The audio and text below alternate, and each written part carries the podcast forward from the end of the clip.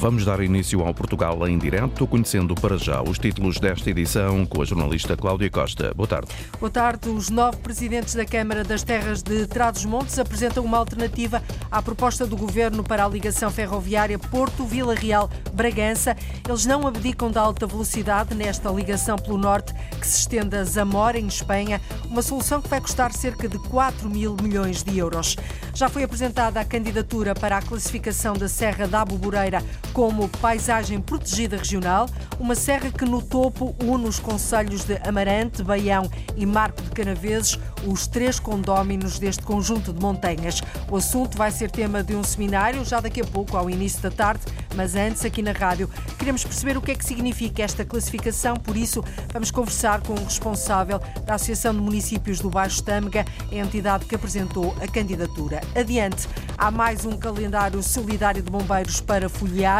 Desta vez são os sapadores de Lisboa que fizeram um calendário para apoiar a Federação Portuguesa dos Bancos Alimentares contra a Fome. Em Vila Nova de Poiares há um prato cheio para saborear. A Semana da Chanfana está de regresso. São esperadas 10 mil pessoas nos restaurantes do Conselho. Portugal em direto emissão na Antena 1, RDP Internacional, Antena 1 Madeira e Antena Açores. A edição é da jornalista Cláudia Costa. Foi chumbado o financiamento através dos fundos europeus do PRR para a produção de uma vacina portuguesa contra a Covid-19. O projeto está a ser desenvolvido numa empresa em Cantanhede, no distrito de Coimbra. Os dinheiros do Plano de Recuperação e Resiliência eram essenciais numa fase em que iam prosseguir no terreno os ensaios clínicos para fazer chegar a vacina ao mercado. Ora, sem este dinheiro, Joaquim Reis, esta é uma oportunidade perdida. Sediada em Cantanhede, a biotecnológica portuguesa Imunitep seria a primeira a desenvolver uma vacina contra a Covid-19 em Portugal.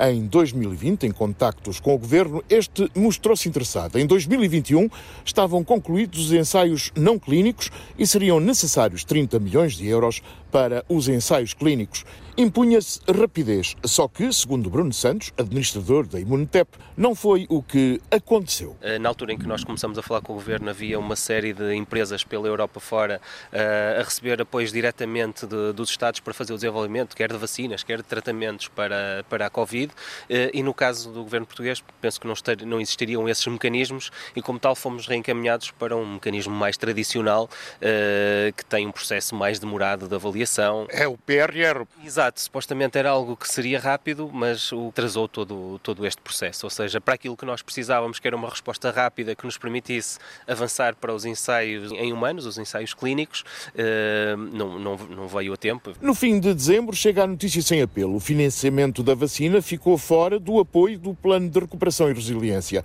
Portugal vai continuar dependente de importações de vacinas contra a Covid-19 e não só. Portugal está totalmente dependente do, do estrangeiro para produção das vacinas. Nós precisamos neste momento é de vacinas que tenham uma cobertura contra múltiplos uh, subtipos de contra as variantes, as diferentes variantes do, do vírus. E, e, já foi nesse, nessa perspectiva que foi desenvolvida a vacina, ou seja, a vacina que a Imunotep tinha desenvolvido uh, era uma vacina que nós chamamos de segunda geração, exatamente por ser uh, capaz de cobrir múltiplas variantes do vírus. E, e por isso ela estando tendo tido financiamento na altura estava, digamos assim, em grande vantagem à escala global para ser uma das, das melhores vacinas destas de segunda geração e que podia já estar pronta e foi uma oportunidade perdida. Para além da vacina contra a Covid, o apoio financeiro de 30 milhões de euros permitiria capacidade produtiva de outras vacinas, em que em Portugal não há resposta. Um facto destacado, aliás, no início de 2021 pela Ministra da Coesão, Ana Brunhosa, que, de visita à Imunitep, prometia então, em nome do Governo, todo o apoio necessário.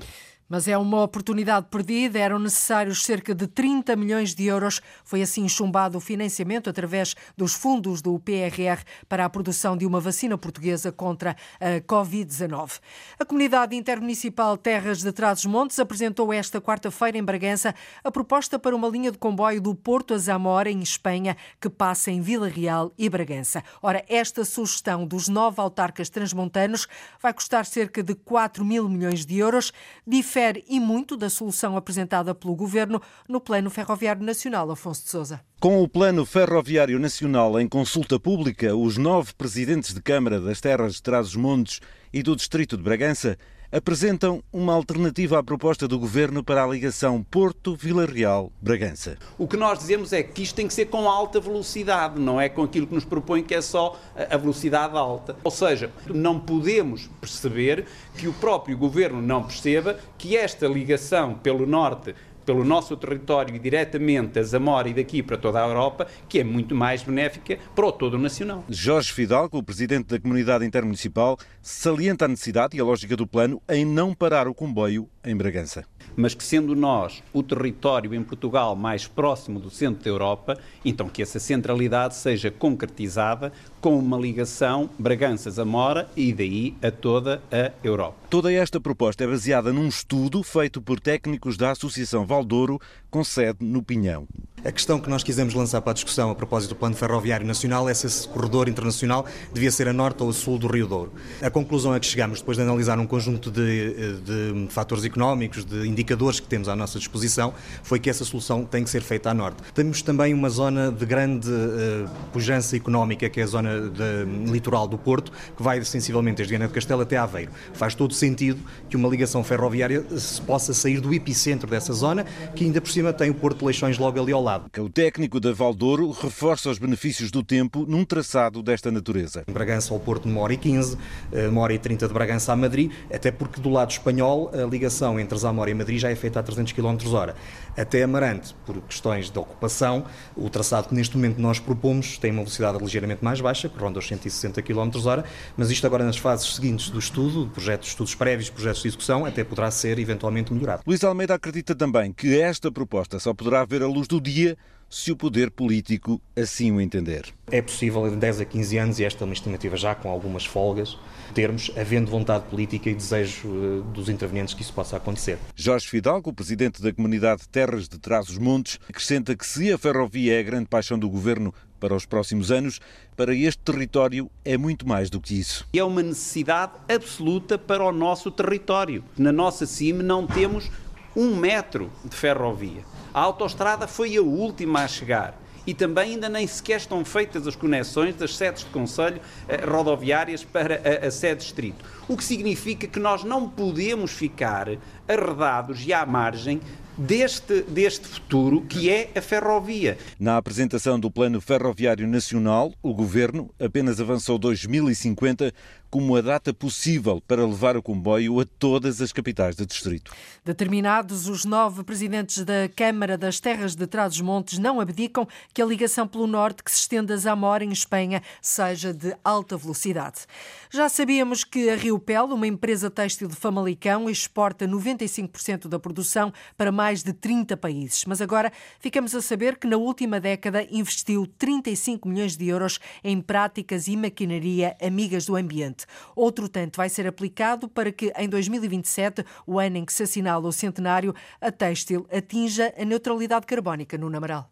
A preocupação com a pegada ambiental já levou a Rio Pel a fazer avultados investimentos na última década. Investimos 35 milhões, e, eh, pelo menos até agora ao final do ano 2022 mas mantemos também já uma linha de investimento já a partir de, de 2023, que nos vai levar, a, isso, até perto de 2027. E até 2027, outros 35 milhões vão de ser investidos, ano em que a Rio Pel, com sede em Famalicão, cumpre o primeiro centenário, ano em que, diz o administrador José Alexandre Oliveira, quer atingir a neutralidade carbónica. Temos um investimento fotovoltaico que já acabamos, acabamos eh, há um ano, de um mega, e agora vamos, este ano já fechamos um contrato para instalação de mais 4 megas, por isso, em, em termos de fotovoltaico.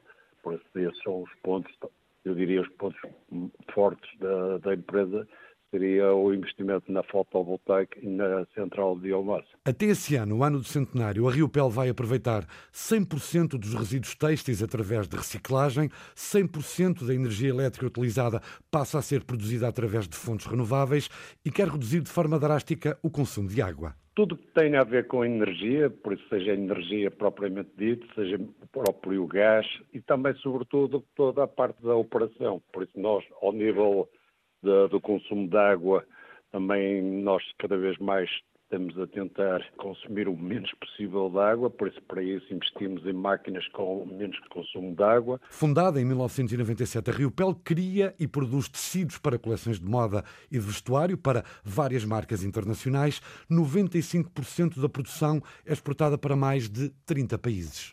E pretende em 2027 atingir a neutralidade carbónica. Está a espalhar-se na região da Cova da Beira, foi detectada uma bactéria que pode matar árvores de fruta fruto. Ora, numa zona onde a fruta é rainha e apesar do caso ainda não ser para alarme, a situação é vista com alguma preocupação. O foco da doença foi detectado numa amendoeira, num viveiro de plantas no Conselho do Fundão. As autoridades estão agora a tentar perceber a extensão do problema ou se ele ficou confinado à zona afetada. Paulo Brás. Chama-se Xilela fastidiosa e é uma praga que pode atacar várias espécies vegetais, nomeadamente árvores de fruto com caroço. Na beira interior, o foco da doença foi detectado numa amendoeira e fez soar o alarme devido à sua capacidade de dispersão, como explica Wanda Batista, subdiretora de Agricultura da região centro. A sua forma de expressão é através de insetos vetores eh, que picam uma planta infectada e depois, durante o seu ciclo de, de, de, de seu ciclo de desenvolvimento, que se alimentam dos tecidos, portanto são picadores, sugadores, ao picar outras plantas vão introduzir essa bactéria na, em plantas sãs. Bactéria que pode destruir um pomar inteiro, mas não só. Desde ornamentais, desde fruteiras pronoides, desde pomoides, portanto temos até inclusive a vinha, portanto temos aqui um conjunto de hospedeiros muito diversificado. Numa zona de forte implantação e aptidão frutícola, a situação é preocupante. Evitar a propagação é para já a medida prioritária porque o risco é imenso, refere Wanda Batista. Fazemos agora, a posteriori, um conjunto de análise exaustivo precisamente para conseguirmos verificar e quantificar se o risco está controlado, se o problema está controlado ou se houve já alguma dispersão, que, é natural, que naturalmente acontece. Agora, o risco, o risco está, estamos a falar de vegetais, estamos a falar de insetos que voam, que transportam estes problemas, portanto, o risco, eh, não digo que está ao virar da esquina, pronto, mas realmente é o risco inerente à atividade. A primeira medida cautelar efetuada pela equipa de inspeção fitossanitária foi a destruição do lote infectado e aguardam-se resultados das análises à zona demarcada onde a bactéria foi detectada. A situação aparentemente está circunscrita e controlada, no entanto, é preciso reforçar a vigilância. Por isso, fica o apelo aos operadores económicos para que tenham cuidado na aquisição de material vegetativo. Onde têm que ter segurança de que onde vão comprar é de um operador económico que está, eh, portanto, registado e que realmente aquelas plantas vêm com passaporte fitossanitário. Sejam elas de origem portuguesa, sejam elas de outro país, da comunidade, onde as regras são iguais para todos os países. Portanto, bem como se vê sintomas que de alguma forma são suspeitos, eh, devem comunicar os serviços da Direção Regional. Na beira interior é a primeira vez que é detectada esta doença e na região centro há já vários casos. Por isso, a xilela fastidiosa é uma praga de quarentena que faz parte da lista de alertas da União Europeia devido à sua capacidade de dispersão. Uma bactéria que fez também soar o alarme na agricultura da Cova da Beira. A população de Telheiras, na freguesia do Lumiar, em Lisboa, queixa-se da falta de limpeza nas ruas. Há lixo acumulado junto aos contentores, as floreiras não são limpas e há também plantas a crescerem sem regras. Ora, o presidente da Junta de Freguesia do Lumiar, Ricardo Mexia, reconhece a falta de manutenção temos o posto de higiene urbana em Telheiras, que está uh, em vias de ser eh, inaugurado. Temos lá uns problemas estruturais que ainda estamos a resolver, mas queremos que rapidamente fique também ao serviço dos nossos profissionais para que eles possam prestar um melhor serviço também um, à população. Temos depois uh, aqui enormes preocupações com aquilo que é a manutenção do espaço público, enfim, uh, desde a sinalética, o mobiliário urbano, etc., que efetivamente precisa de levar aqui uma volta significativa. Temos dentro do orçamento verbas alocadas precisamente para essa tarefa. A Junta de Freguesia do Lumiar vai deitar mãos à obra para cuidar do espaço público, que por estes dias, diz a população que lá vive, está um pouco desleixado. Entre 2011 e 2021, a Madeira perdeu cerca de 17 mil habitantes. O arquipélago apresenta também um índice de envelhecimento da população inferior ao nacional. A perda de pessoas foi mais evidente na primeira metade dessa década, motivada sobretudo pela imigração e pelo maior número de mortes em relação aos nascimentos. Cláudia Ornelas. Entre 2011 e 2016, a região assistiu à maior redução da população, o equivalente a cerca de 12 mil pessoas, algo que Paulo Vieira, diretor regional de estatística, explica com a situação económica. Os anos de 2011, 2012 e 2013 foram anos de, de recessão, uh, em que o país e a região estiveram sob intervenção, particularmente centrado no ano 2012, em que o PIB desse ano caiu cerca de 8%. Ora, a população evolui de, por duas componentes. A componente do saldo natural, já é negativa desde 2009, também a nível nacional já é negativa desde 2007, e pelo saldo migratório. E o saldo migratório nesse período foi também negativo. Uma situação que se inverteu a partir de 2017. Apesar de continuarmos com saldo natural negativo, ou seja, com mais óbitos do que eh, nascimentos, passámos a ter um saldo migratório positivo em fruto também do regresso da população da Venezuela, que, segundo os censos, conseguimos saber que desde 2010 regressaram cerca de 10.400 pessoas da Venezuela. E se em 2011 havia 91 idosos por cada 100 jovens, os mais recentes censos de 2021 dão conta de um envelhecimento da população. Teremos à volta de 157 uh, idosos por cada 100 jovens, ou seja, a situação inverteu-se, mas mesmo assim uh, ainda estamos com um índice de envelhecimento uh, inferior ao nacional. E, portanto, esse envelhecimento resulta de dois fatores. Portanto, por um lado, o facto das pessoas viverem mais tempo e, por outro lado, a redução do número de jovens, que tem a ver com a redução do número de nascimentos que tem sido uh, algo contínuo desde, desde 1970. Um envelhecimento que é comum ao resto da Europa. O índice de fecundidade abaixo de 2,1 significa que a população não está a ser reposta. O nosso é de cerca de 1,15. Paulo Vieira olha para a captação de migrações como uma das formas de reverter esta tendência. O que vai acontecer eventualmente de forma natural a partir do momento em que haja uh, no mercado de trabalho escassez de profissionais. E depois existe outro fenómeno, para o qual ainda não temos dados, mas já temos algumas indicações que têm a ver uh, com alguns estrangeiros, mas europeus, que estão a se radicar na Madeira, estão a comprar habitação uh, na região e, portanto, ajudarão também a compensar essa redução. Do ponto de vista do aumento do nascimento de, de bebés, nós fizemos um inquérito à fecundidade e as mulheres até expressaram um desejo de ter mais filhos em 2019 do que em 2013. Pois o que acontece é que a fecundidade realizada acaba por ficar aquém. A questão financeira, a instabilidade profissional e as condições de habitação são alguns dos fatores que pesam na decisão das mulheres de ter filhos. Entre 2011 e 2021, ou seja, em 10 anos, a Madeira perdeu cerca de 17 mil habitantes. A população da região autónoma está também mais envelhecida. Ainda na região autónoma da Madeira, os portos do Funchal e do Porto Santo bateram no ano passado o recorde dos últimos 10 anos em número de escalas de navios, mais 25 do que em 2019, o que representa um acréscimo de 8%. Já o movimento de passageiros ainda não atingiu os valores pré-pandemia, é o que refere Paula Cabasso, a presidente da Administração dos Portos. Em relação ao número de passageiros, mantemos-nos ainda abaixo de 2019, pelas razões que são conhecidas. Fechamos o ano com 418 mil passageiros eh, e 227 mil tripulantes. Ehm, portanto, ainda abaixo de 2019, mas eh, os dados mais recentes, eh, de, a partir do mês de setembro, mostram que a capacidade dos navios tem vindo a aumentar progressivamente, portanto, o que é um excelente indicador.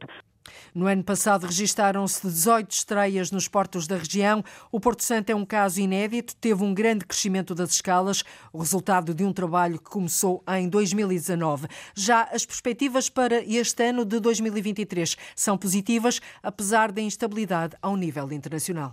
Temos neste momento à volta de 280 eh, escalas já reservadas, portanto, para o ano inteiro. O primeiro trimestre eh, está muito idêntico em termos do número de escalas àquilo que tivemos agora em 2022, eh, portanto, próxima, muito próximo da, à volta das 90 escalas. Eh, e temos também, até ao final da época, até maio, ainda estreias previstas de sete navios. Portanto, Estamos, estamos, com, com, estamos otimistas em relação a este ano de 2023. Naturalmente que é sempre um otimismo reservado, porque sabemos que, que vivemos tempos de grande instabilidade. Paula Cabasso, em declarações à Antena 1 Madeira, até maio, sete navios vão escalar pela primeira vez no Porto do Funchal.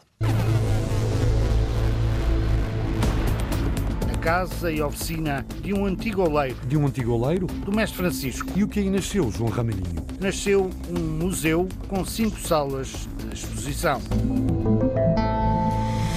Uma da tarde, 35 minutos em Portugal Continental e na Madeira, menos uma hora nos Açores. Está a escutar o Portugal em Direto, o programa que liga o território de uma ponta à outra. Já esteve em discussão pública a proposta de classificação da Serra da Aboboreira como paisagem protegida regional. A candidatura foi apresentada pela Associação de Municípios do Baixo Tâmega, isto depois de um longo trabalho de caracterização do património natural e cultural daquela serra que, no topo, no cume, une os conselhos da Amarante, Baião e Marco de Canaveses. A Serra da Aboboreira tem assim três condóminos e apresenta, no entender das autarquias, condições excepcionais que justificam a criação de uma paisagem protegida regional. Dentro de pouco tempo, às duas da tarde, dentro de menos de meia hora, vai começar em Amarante um seminário onde se vai debater precisamente este assunto. Antes, aqui na rádio, nós vamos conversar com Ricardo Magalhães, ele é o secretário-geral da Associação de Municípios do Baixo Estâmaga. Muito boa tarde, bem-vindo. Qual é o potencial desta Serra da Aboboreira? Ora, muito bem, a Serra da Aboboreira é, é um território, uma, uma serra muito perto do, do, do Porto, não é? Uh, aqui muito encostada à Serra do Marão, uhum. uh, que tem potencialidade portanto, ocupada pelo homem já há, há 5 mil anos antes de Cristo, portanto foi, uh, tem vários vestígios do seu património cultural em vivos e também do seu património natural, eh, que foi, de facto, alvo de estudos já aprofundados eh, ao longo da última década Uh, por, por, iniciativa destes três municípios de Amarante, Baião e Mar de Canaveses, uhum. no seio da Associação de Municípios do Baixo Tâmega, e, portanto, uh, e ficámos, de facto, a conhecer melhor. Uh, Quer-nos dar alguns exemplos, Ricardo, de, um, ehm, de algum desse património natural e cultural da Serra da Aboboreira, que atravessa três conselhos? Exato. Apenas alguns. Sim, sim. Na, na, em Baião temos facto, uma mancha de, de carvalhinho uh, de, de, de, autóctone de, carvalho uh, dos maiores da Europa, portanto com, com uma grande expressão. Uh, a nível cultural, vários vestígios de, de portanto que, alguns deles classificados, que de facto também demonstram essa presença desses vestígios e também, portanto, todas as espécies de fauna e flora que são riquíssimas nesta, neste uhum. território. Por que que dizem que a classificação mais adequada para a Serra da Aboboreira é de paisagem protegida regional? Muito bem. A, a, a, a proposta que, que, portanto, que foi uh, aceita e está neste momento em fase de discussão é precisamente esta, de paisagem protegida regional, porque, no nosso entender, é aquela que faz, digamos, uma, uma, um melhor casamento entre, entre a interação homem e território o que se pretende para, para a gestão desta paisagem protegida regional é, de facto, que eh, haja um plano de ação e um modelo de gestão da própria paisagem, do próprio território, que possibilite e, e de facto, dê melhores condições para, para esse efeito, melhor harmonia entre o homem e o território, para que também a, a Está em risco essa, seja... essa relação entre o humano e a natureza? Não quer dizer que esteja em risco, está se calhar um pouco abandonada, não é? Portanto, uhum. é, é, um território que está, não é de interior, mas que carece, tem, tem alguns, certamente alguns efeitos de, de, de, abandono da própria população, por falta de, de atividades e recursos económicos. E, portanto, esta, esta, esta queremos que a criação desta E esta classificação poderia um dar-lhe então essa, essa visibilidade ou essa atenção que esta serra agora exatamente. não tem. É isso? Sim, sim, exatamente. Sim, de fundo criar condições para para gerar oportunidades uh, uh, para, para o território e, e, fazer também uma melhor preservação dos seus, dos seus valores uh, naturais e culturais. Ou seja, vocês pretendem valorizar a Serra nas vertentes ambiental, cultural, paisagística e económica e falou-me aqui também em criar oportunidades para o território. Que tipo de oportunidades é que poderiam ser criadas com esta classificação de paisagem protegida regional? Portanto, olhando para aquilo que, que, que, já está a acontecer, de certa forma, também é, é a nível turístico, uh, permitir termos programas já de, de, de, de, atividades na Serra da Alvoreira, explorando também os recursos que já existem a nível de recursos pedestres, centros BTT, uh, etc. No fundo, ser esse um polo de atração também para nível turístico. Levar também os turistas a esta serra, é, não, eles ainda não vão à Serra da Alvoreira? Vão, e já há alguns operadores a trabalhar na Serra da Alvoreira, isso é bom, mas também é necessário criar aqui alguma regulamentação. Balizar, alguma... portanto, vocês balizar também não querem um turismo em massa, Exatamente, é? exatamente, sim, balizar e criar aqui alguma alguma regulamentação, não no sentido de proibição, mas de conhecimento e de respeito pela, pela natureza. Uhum. Portanto, querem colocar esta serra ao serviço das populações e da dinamização económica de todo um território. E, no vosso entender, só com este título, com esta classificação, é que poderiam dar passos que até agora não, não conseguiram dar? Exatamente, sim. Este é, de facto, um, é, é de resto um processo que já tem há, há pelo menos três décadas de, de, de 30 intenção. anos?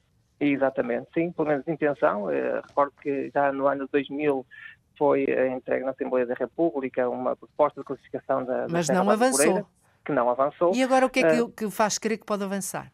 o que faz que, que pode avançar, de facto, é a motivação destes três municípios, Amarante, Baião e Marcanaveses, de facto, têm um entendimento uh, perfeito sobre uh, esta, esta, esta matéria, sobre este assunto, e tanto e têm essa vontade, e, portanto, isso sustentado em todo o trabalho que se fez depois desse processo que não avançou, de conhecimento da, da seu, do seu património natural e cultural e que nos permite ter aqui certezas e, e dados mais concretos que nos permitem justificar esta criação da área protegida. Para quando é que poderá haver uma, uma, uma resposta a esta vossa pretensão, de, a esta classificação da Serra da Aboboreira como paisagem protegida regional? A candidatura uh, já foi feita, não é? Uh... Sim, uh, nós estamos neste momento na fase final do processo, de, desse processo, no fundo, de, de, de aos poucos já foi passou por uma fase de, de, criação dos próprios documentos justificativos, com base nesses estudos já realizados.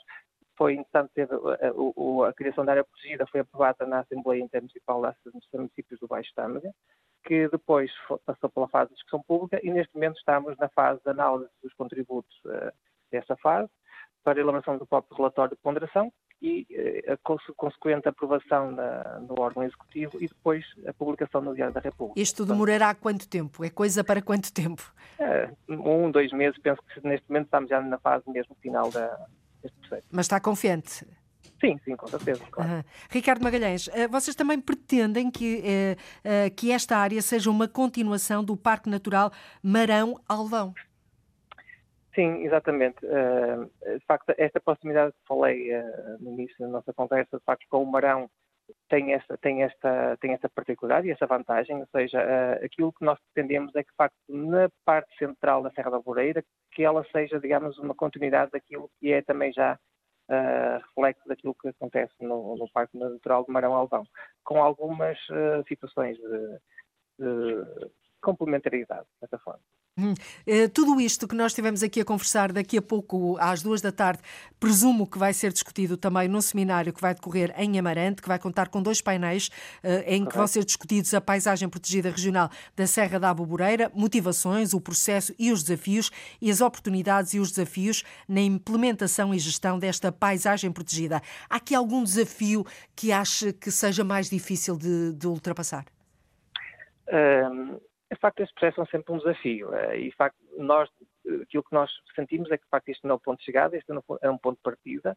Queremos, de facto, elaborar um bom plano de ação para, para, para, para os próximos anos, onde essa gestão do território ficará, no fundo, validado por esse plano. Os desafios terão a ver, se calhar, com aquilo que falámos há pouco, da, da pressão turística que poderá haver, nomeadamente pela visibilidade que este território uh, passará a ter. Nesta nós. altura ainda não sentem isso? Nesta altura ainda não sentimos isso. Uh, Quem é que procura mais a Serra da Aboboreira? Uh, neste, a minha percepção é que, de facto, são as pessoas mais próximas do território e também já começamos a sentir alguns programas organizados das empresas de animação turística que, opera, que operam no território. Para quê? Exemplo, para caminhadas, para trails? Exatamente, para caminhadas, para trails, para, para percursos com, com segways, passeio a cavalo, BTT, portanto, uh, alguns... Presumo também que para visitas históricas, património natural, também, cultural... Com certeza, sim. É? Muito ele dinamizado dos próprios municípios que, que, fazem parte da Serra da Alvoreira, que também uhum. têm essa preocupação, e portanto, no fundo é aproveitar também o fluxo turístico que passa a caminho do Douro, por exemplo, e que param em Baião, em, em Mar de Canaveses, e que têm também essa, essa oportunidade de subir a Serra da Alvoreira e, portanto, ter outra experiência para levar para casa. Portanto, resumindo, vocês não querem perder esta, o, o comboio e querem aproveitar e valorizar esta serra que está aqui às portas do Porto, quase, uh, e aproveitá-la nas vertentes ambiental, cultural, paisagística e económica, porque tudo isto mexe também com a economia de uma região. Exatamente, sim, sim. Então, no fundo, também damos aqui condições aos nossos uh, residentes nos territórios de criarem os seus próprios negócios, não é? criarem as suas próprias empresas e, e, e ter a Serra da Arvoreira também como um recurso para poderem trabalhar neste sentido. Muito bem, dentro de pouco tempo podemos então ver outro tipo de atividade à volta de, da Serra da Aboboreira, uh, devidamente balizada, como aqui referiu. Ricardo Magalhães, secretário-geral da Associação de Municípios de Baixo Tâmega, do Baixo Tâmega, muito obrigada por nos ter Obrigado. ajudado a viajar por esta serra e boa tarde, até uma próxima oportunidade. Obrigada. Obrigado. Agora vou fazer, vou temperar esta. Esta e aquela. Afinam-se os temperos. Há uns anos, no tempo da pobreza, isto era a comida dos pobres, agora é dos ricos. Isto o que é, Diana Craveiro? Até ao final da Semana da Chanfana, Lourdes Silva vai cozinhar mais de 80 quilos de carne por dia. E sente-se o cheiro, há de ir à mesa, mais daqui a pouco, no Portugal em Direto. Está prometido. Daqui a pouco vamos servir um prato de chanfana. Os calendários de bombeiros já são um clássico. Este ano, o Regimento de Sapadores Bombeiros de Lisboa tem à venda um calendário solidário para apoiar a Federação Portuguesa dos Bancos Alimentares contra a Fome. Sob o lema Ajudar não pode parar, os sapadores despiram a camisola para a fotografia por uma causa maior. O calendário custa 10 euros e pode ser adquirido em suporte físico ou digital. A repórter Arlinda Brandão foi conhecer o trabalho que é feito pelo Regimento de Sapadores Bombeiros de Lisboa, que vai para além do socorro que é prestado às populações e, claro, os homens que dão corpo ao calendário. Sou mês de janeiro, logo o primeiro mês. Não sei se para abrir bem, se para abrir mal, mas calhou-me a mim o mês de janeiro. Tinha que calhar alguém. Quando abrimos o calendário, é quem aparece. Tiago Gonçalves, 33 anos, bombeiro, no Regimento de Sapadores Bombeiros de Lisboa. Estou com a parte de baixo do, do equipamento de proteção individual, as calças de fogo, e também tenho no, nos meus ombros uma mangueira de 70 que é usada no nosso dia a dia para, para combates a incêndios. É pesado. Nós apanhamos situações muito adversas e de grande exigência física. A preparação física diária é evidente nos músculos, no peito, no físico destes 12 bombeiros que aparecem a ilustrar os 12 meses do ano em tronco nu. O socorro está em primeiro lugar, mas há que estar preparado para o fazer. Eles todos fisicamente estão muito, muito bem comparativamente com o comandante, está um bocadinho pior que eles. Para o ano prometo que estarei à altura de, do desafio. O comandante Tiago Lopes, do Regimento de Sapadores Bombeiros de Lisboa. Tem esta vertente física, como é também a panagem do regimento, nós a componente física é muito importante para o bombeiro, quer a parte física, quer a parte psicológica, e temos, temos investido muito nessa vertente. E vamos continuar a investir porque os bombeiros têm que possuir características físicas e psíquicas acima da média para poderem suportar os desafios que têm no dia a dia. Nas fotos do calendário, os bombeiros utilizam o equipamento de proteção individual, as calças e as botas, e também alguns utensílios que usam no dia a dia, as mangueiras, mas também agulhetas ou machados. E no mês de junho está em destaque um cão. Este nosso cão é um operacional também canino que faz busca e salvamento resgate urbano. Como sabe, somos 660 bombeiros, distribuídos em 11 quartéis operacionais, 24 horas por dia, cá estamos. O calendário é uma iniciativa da Câmara de Lisboa, a que pertencem os bombeiros e a receita reverte para a Federação Portuguesa dos Bancos Alimentares contra a Fome. Não é novidade, ou seja, há outros países que já o fizeram, nomeadamente os bombeiros da Austrália e cá em Portugal também, os Setúbal e, se a memória não me engano, os do Porto também, sapadores. E o que é que nós fizemos? A cada mês atribuímos um bombeiro nosso que se voluntariou para fazer esta iniciativa, juntamente com a produção que também é nossa, o fotógrafo também é nosso, do Regimento de Sapadores de Bombeiros. São fotos com algum cariz artístico e com alguma parte mais física à mostra, do qual um, nós nos orgulhamos muito do trabalho final e julgo que é uma iniciativa, porque tem um fundo solidário, é uma iniciativa que devemos uh, estar todos muito contentes com ela e tentar ver se para o ano conseguimos renová-la. O cariz solidário da iniciativa foi decisivo para os sapadores bombeiros aceitarem participar desta forma. O lema deste projeto é ajudar não pode parar. E o nosso trabalho consiste nisso mesmo, consiste em ajudar no dia a dia a população. E podemos complementar esse, esse trabalho com ações extralaborais, para nós é muito gratificante.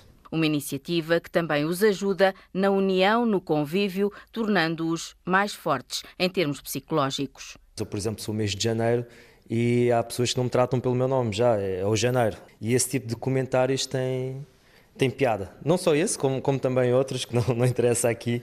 Cria conviver entre nós e ajuda-nos a, a, solidificar a nossa, a nossa união, sobretudo. Mas o, o que é importante enaltecer é que para nós o mais gratificante é mesmo o facto de, de, termos este cariz solidário, de estarmos a ajudar os outros e de enaltecer a nossa casa. O calendário custa 10 euros, seja em papel, seja em versão digital. O calendário solidário do Regimento de Sapadores Bombeiros de Lisboa está à venda online. A versão em papel pode ser adquirida no posto de serviços sociais do quartel da Encarnação. Já ouviu, custa 10 euros. O valor reverte para a Federação Portuguesa dos Bancos Alimentares contra a Fome. A aldeia de Melides, no Conselho de Grândola, sempre foi conhecida pela qualidade do barro. Entre o século XVII e o século XX, teve várias olarias. A última encerrou em 2007. Mas, entretanto, foi recuperada pela Câmara para receber um núcleo museológico da Olaria, um novo espaço cultural onde o visitante pode conhecer a história desta arte, dos últimos moleiros da localidade, recordar as diferentes etapas do trabalho com o barro, ver as mais variadas peças que eram produzidas e que tinham muita procura. O núcleo museológico está a ser um autêntico sucesso, cada vez atrai, atrai mais visitantes nacionais e estrangeiros. O jornalista João Ramalhinho foi até Conhecer este espaço. Aos recursos naturais e à geografia da região. Na casa e oficina de um antigo oleiro, do Mestre Francisco, nasceu um museu com cinco salas de exposição. Na primeira, o visitante começa por conhecer a longa história da olaria na aldeia de Melides, uma arte que se prolongou no local durante vários séculos, recorda Carmen Carvalho, técnica do Serviço de Património Cultural da Câmara Municipal de Grândola. Temos registros desde o século XVII, existiam oleiros aqui em Melides. Esta sala é, é sobre a história da olaria aqui em Melides, faz referência também aos últimos oleiros que trabalharam aqui nesta aldeia no século XX. Depois de um declínio no século XIX, a olaria voltou a ganhar terreno em Melides no século XX. Houve um proprietário de uma olaria que convidou um oleiro de São Teotónio a vir trabalhar para Melidas. Portanto, veio esse oleiro, que era o João de Matos, o dono desta olaria, o proprietário, e depois convidou outros conterrâneos a virem também. Daí ter havido novamente este renascer. Temos aqui uma cafeteira, por exemplo, feito pelo, pelo mestre Carlos Vitória, pelo mestre José Jacinto Pereira, pelo mestre Manuel Araújo. Neste caso para a água. Eh, algumas para a água e outras para a cozedura de alimentos. Também podemos ver a localização das principais olarias. Já na oficina do mestre Francisco, filho do primeiro oleiro que chegou a Melides no século XX, tempo para recordar as diferentes fases da produção. É, são estas duas rodas, não é, onde o mestre Francisco trabalhava. O barro era trazido para este poial e, e eram aqui retiradas as impurezas do barro, as pedrinhas, e depois moldavam-se umas pelas que eram uh, umas porções de barro cilíndricas e essas porções individuais é que depois se colocavam na roda e a partir dali é que se moldava uh, a peça. Com a chegada da concorrência, do plástico, do alumínio nas peças utilitárias, os oleiros tiveram de encontrar alternativas. Isto era uma máquina de fazer púcaros, porque os púcaros eram utilizados na extração da resina e também na plantação do eucalipto. Uh, e, e como era necessário este material, ele adquiriu esta, este equipamento. Peças diversificadas e para vários setores, como a pesca. Também se produziu bastante aqui na, em Melidas, não só na olaria do Mestre Francisco, os alcatruzes, que eram utilizados para a pesca do polvo. Luminária, sim, sim, um assador de castanhas e uma infusa. O núcleo museológico da Olaria de Melides inclui também um edifício com novas oficinas de cerâmica, onde estão três ceramistas a produzirem ao vivo, entre as quais Klimov, que agradece a oportunidade de dar a conhecer ao público o constrói. Excelente oportunidade para ter um espaço para produzir Acho que as pessoas gostam muito uh, da diversidade que oferecemos. Somos três, cada uma usa o barro, mas de uma forma muito diferente. As olarias tradicionais acabaram por desaparecer da aldeia de Melides, mas a história da olaria, os últimos oleiros da localidade, as peças que produziam, a forma tradicional de moldar nas rodas do oleiro, Tudo isto está preservado no novo espaço museológico em Melides. E o repórter João Ramalhinho levou-nos pela mão para ver este núcleo museológico, o novo espaço cultural, onde o visitante pode conhecer a história da olaria, dos últimos moleiros da localidade, recordar as diferentes etapas do trabalho com o barro, ver as mais variadas peças que eram produzidas e que tinham muita procura. E agora Vamos sentar-nos à mesa. A Semana da Chanfana está de regresso a Vila Nova de Poiás, no distrito de Coimbra. Aquele prato típico feito com carne de cabra, eh, de preferencialmente cabra velha. Depois de dois anos de paragem por causa da pandemia e de uma edição em formato XS no ano passado, a organização espera que cerca de 10 mil pessoas visitem os restaurantes do Conselho, o que significa um grande empurrão à economia local. A repórter Diana Craveiro foi espreitar para dentro da assadeira. Agora vou fazer, vou temperar esta. Esta e aquela.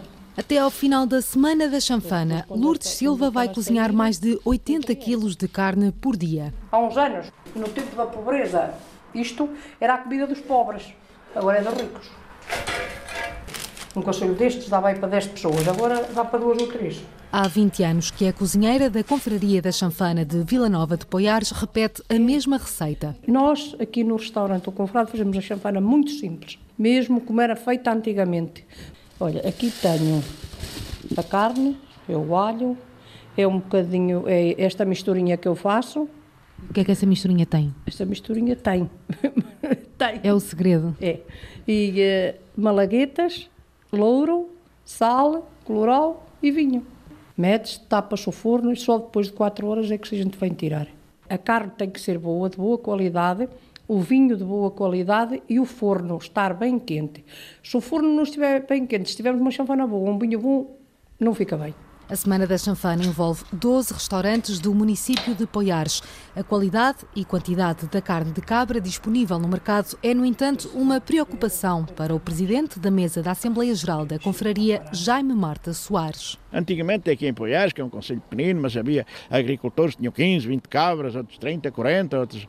Hoje não, ou tem duas, três, quatro, cinco e essas falta de cabras de boa qualidade tem a ver com a falta, efetivamente, de projetos de pastorícia e de, de subsidiar a, a, fundo perdido os agricultores para que criem rebanhos de cabras. Agora, hoje, com este consumo, efetivamente, que é riqueza, que é riqueza, que mexe com a economia, que atrai turismo, não é? Mas o, turismo pressupõe uma boa oferta e essa oferta tem que ser sustentada em coisas que atraiam as pessoas, que as pessoas gostem e queiram voltar. Esta é a edição número 16 da Semana da Chanfana em Poiares. A expectativa da confraria é que até dia 23 cerca de 10 mil pessoas visitem o Conselho aquele prato típico feito com carne de cabra velha. A iniciativa decorre em 12 restaurantes de Vila Nova de Poiares. A chanfana é seguramente a rainha da festa.